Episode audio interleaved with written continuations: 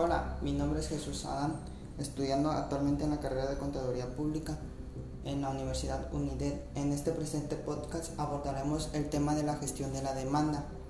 De acuerdo al documento Metodología para el pronóstico de la demanda en ambientes multiproductos y de alta variabilidad, este artículo presenta una metodología para la gestión de la demanda en ambientes multiproductos para diferentes eslabones de cadenas de suministro y con alta variabilidad en la demanda. La metodología propuesta consiste en dos fases. La primera busca una clasificación de los documentos de acuerdo a dos criterios.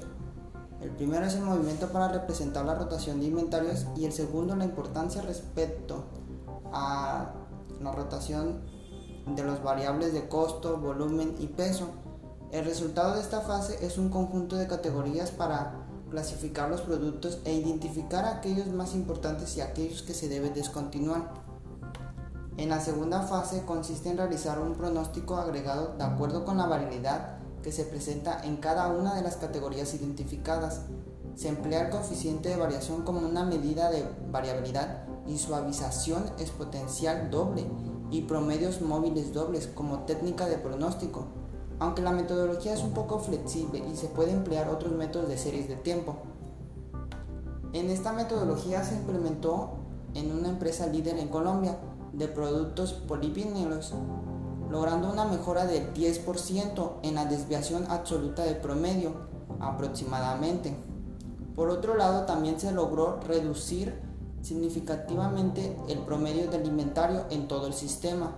Y finalmente este trabajo más que nada fue una fase inicial para una clasificación dinámica de los productos para gestionar de forma integral los inventarios en una cadena múltiples de eslabones.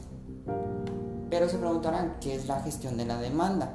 Es el proceso responsable de entender, anticipar e influir en la demanda de servicios por parte, por parte de los clientes.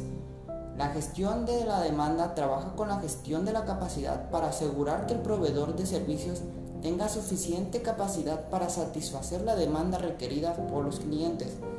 La gestión de la demanda se basa en actividades y ésta se encarga de lo siguiente, analizar los patrones de actividades del proceso de negocio con el fin de predecir la demanda de servicios. También asignar a las unidades de la demanda adicionales generadas por la actividad del negocio a elementos de la capacidad del servicio. Asegurarse de que los referentes patrones de la demanda, los planes de negocio del cliente, estén alineados con los planes de gestión del servicio del proveedor.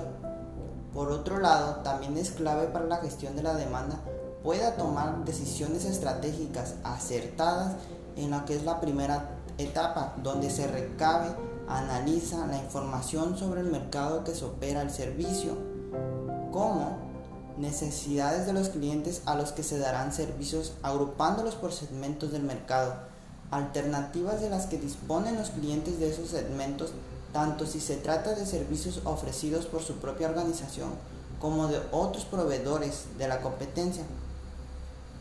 Un dato muy importante es que la gestión de la demanda radica en la en consecución de los beneficios para la empresa y para lograrlo es necesario que ésta tenga una cuenta de tenga cuenta los pasos del ciclo de la vida de la demanda, pero en diferentes grados dependiendo del nivel de madurez de la gestión de la demanda dentro de las organizaciones.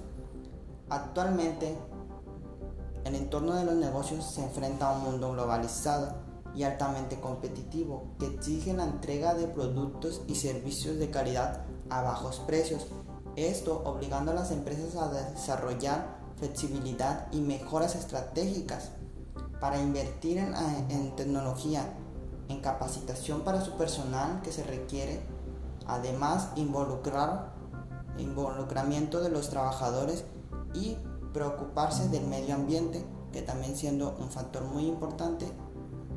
Y siendo esto todo por hoy.